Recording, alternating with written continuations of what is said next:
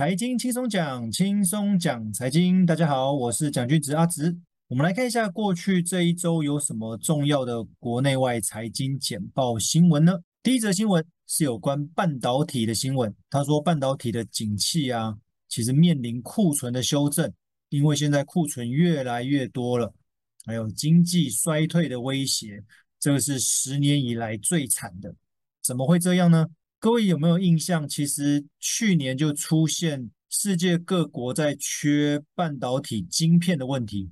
嗯，不管是汽车的晶片还是电器的一些晶片，哦，都很缺啊，所以世界各国的半导体的产线，哦，都在扩厂，都在增加他们的产线，希望能够生产更多的晶片出来，以应付这些各式各样需要晶片东西的一些需求。等于是产能大开就对了，那大家都在抢订单，奇怪了，就这样子过了一年左右，现在变成手上太多晶片的库存了。过去的那些扩厂、那些生产线所生产的东西，现在变成滞销了，没有人要了，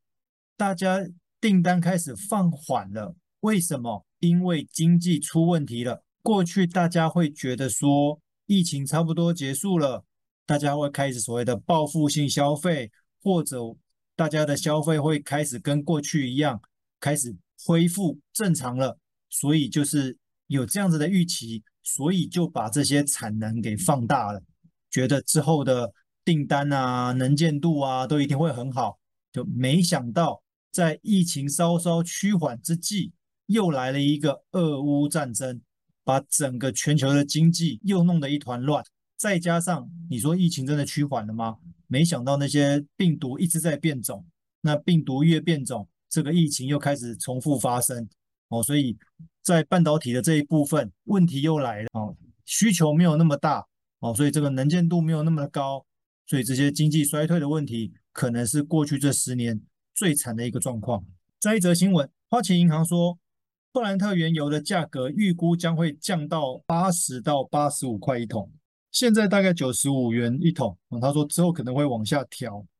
其实我觉得石油有点像是经济的龙头啦。石油如果变贵的话，表示经济是好转的，因为大家都有这个石油方面的需求嘛。哦，当然如果今天石油真的很贵的话，那又是另外一件事情了。哦，可能随时要崩盘之类的。反过来说，如果今天石油是下跌的，表示需求没有那么大。那需求不大，就表示经济是开始变糟的，经济是开始要往下修正的哦，所以他预估油价可能会比现在要跌个十到十五块，而且他说这个是在未来几个礼拜内就会发生哦，他现在不是在讲明年哦，哦，他现在讲简单讲就是可能在接下来的一个月两个月内就会跌那么多哦，就表示他对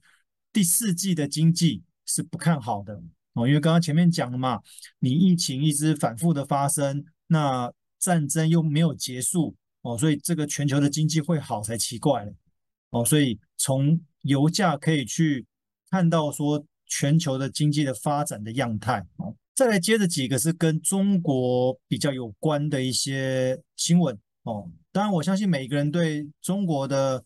想法不太一样，但是我这边是就。经济面哦，因为不要小看中国的经济哦，中国毕竟它是一个很大的内需市场，那也是一个世界工厂，所以中国的经济的好坏会影响到全世界的经济。这边这则新闻就提到说，它的经济数据是不佳的哦，它加深了全球景气衰退的疑虑，它的油价跌超过五趴，铁矿砂也重挫。当然，一方面是因为今年在上半年的时候，中国又有一些地方封城嘛，然后例如像上海是不是又封了两个月？哦，那其他省份的经济状况也不是那么的好哦。过去中国每年的经济成长率都是两位数，哦，慢慢就变成个位数。那有人预估说，今年可能只有三到五趴左右，哦，这个成长率是很糟的，哦，跟过去的数据比较起来了。不过当然了，每个国家。你在起飞的那个阶段，当然经济成长速度本来就很快，但是当你到了一定的高度，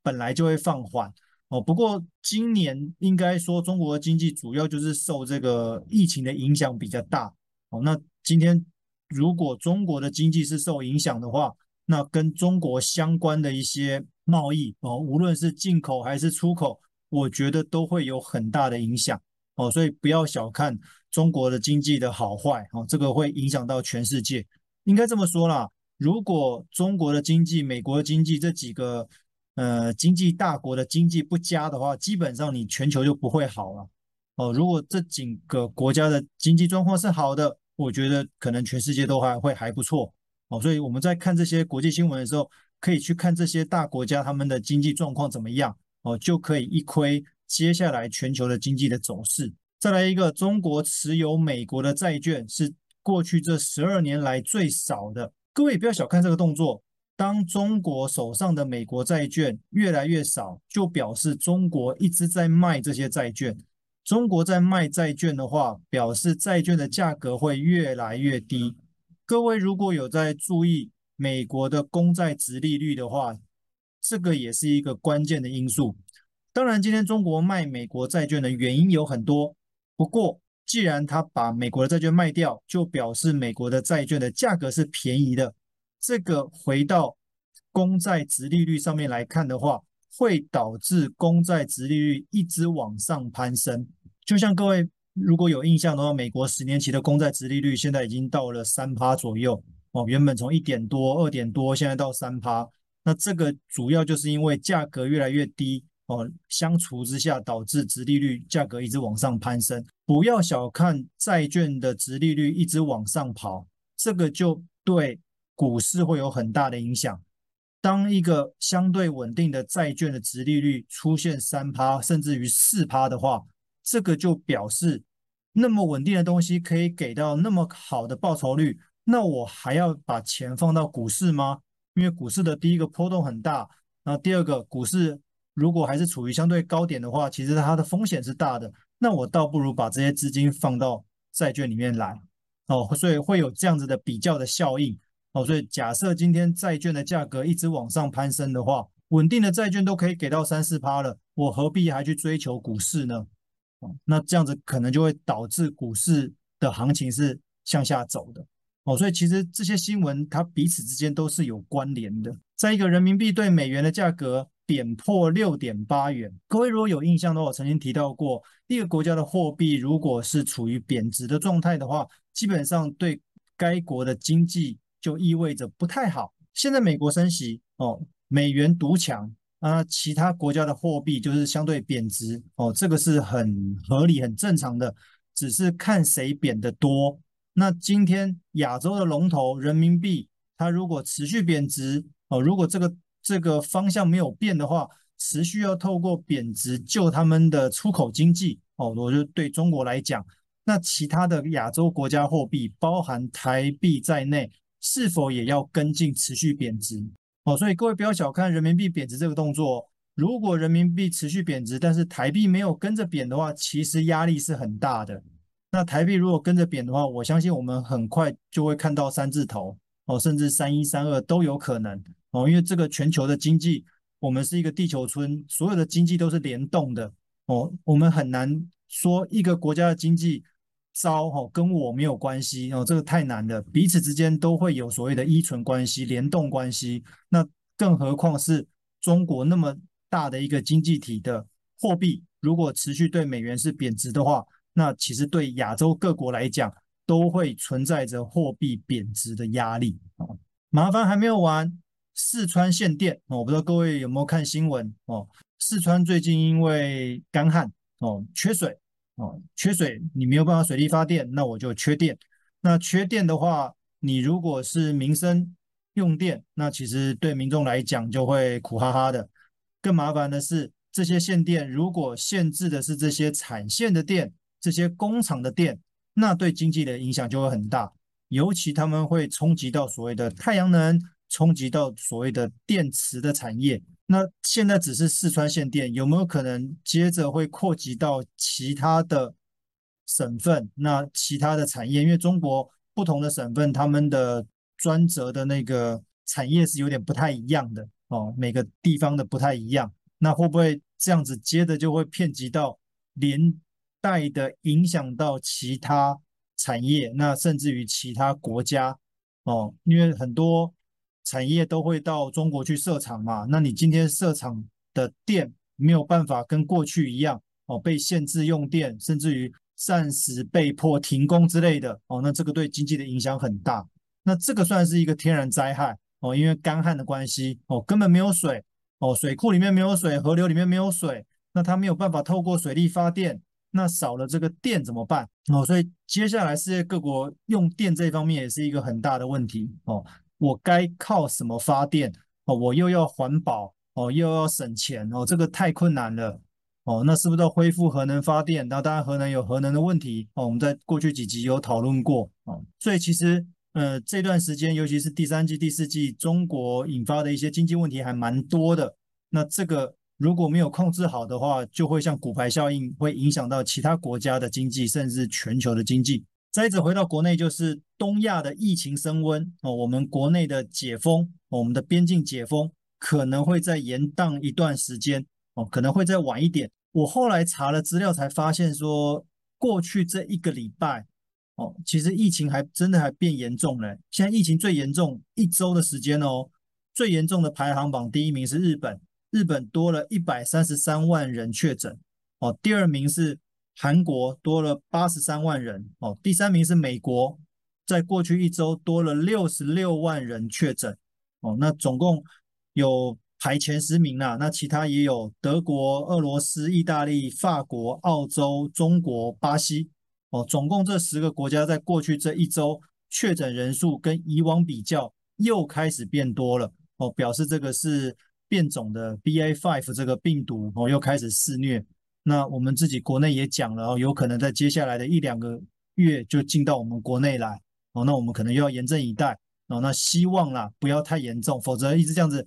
反反复复，其实经济很难变好哦。所以我们大家都要有心理准备，一方面是疫情，一方面是经济，所以我们个人的理财也要注意一些。再一个就是 ETF 的交易投资热，我们的受益人数已经超过五百万人，创历史新高。哦，现在我觉得大家好像对于 ETF 的投资又变成是全民运动了。不过有没有可能是因为暑假这段期间很多 ETF 都在配股配息的关系，哦，所以交易特别热络。不过我想讲的是，你的配的息有没有真的赚到？哦，这个取决于你投资的 ETF 或者股票它有没有填息嘛。那如果没有填息的话，你只是拿你自己的钱给你而已。哦，其实你并没有真的赚到。哦，所以。有时候要不要参与配股配息的这一一波哦，这一段时间，我觉得这就看个人哦，也要看每个人设定的投资目标可能不太一样。但是无论如何，重点不在于你投资什么样子的投资工具，而是在于你有没有用的是闲钱，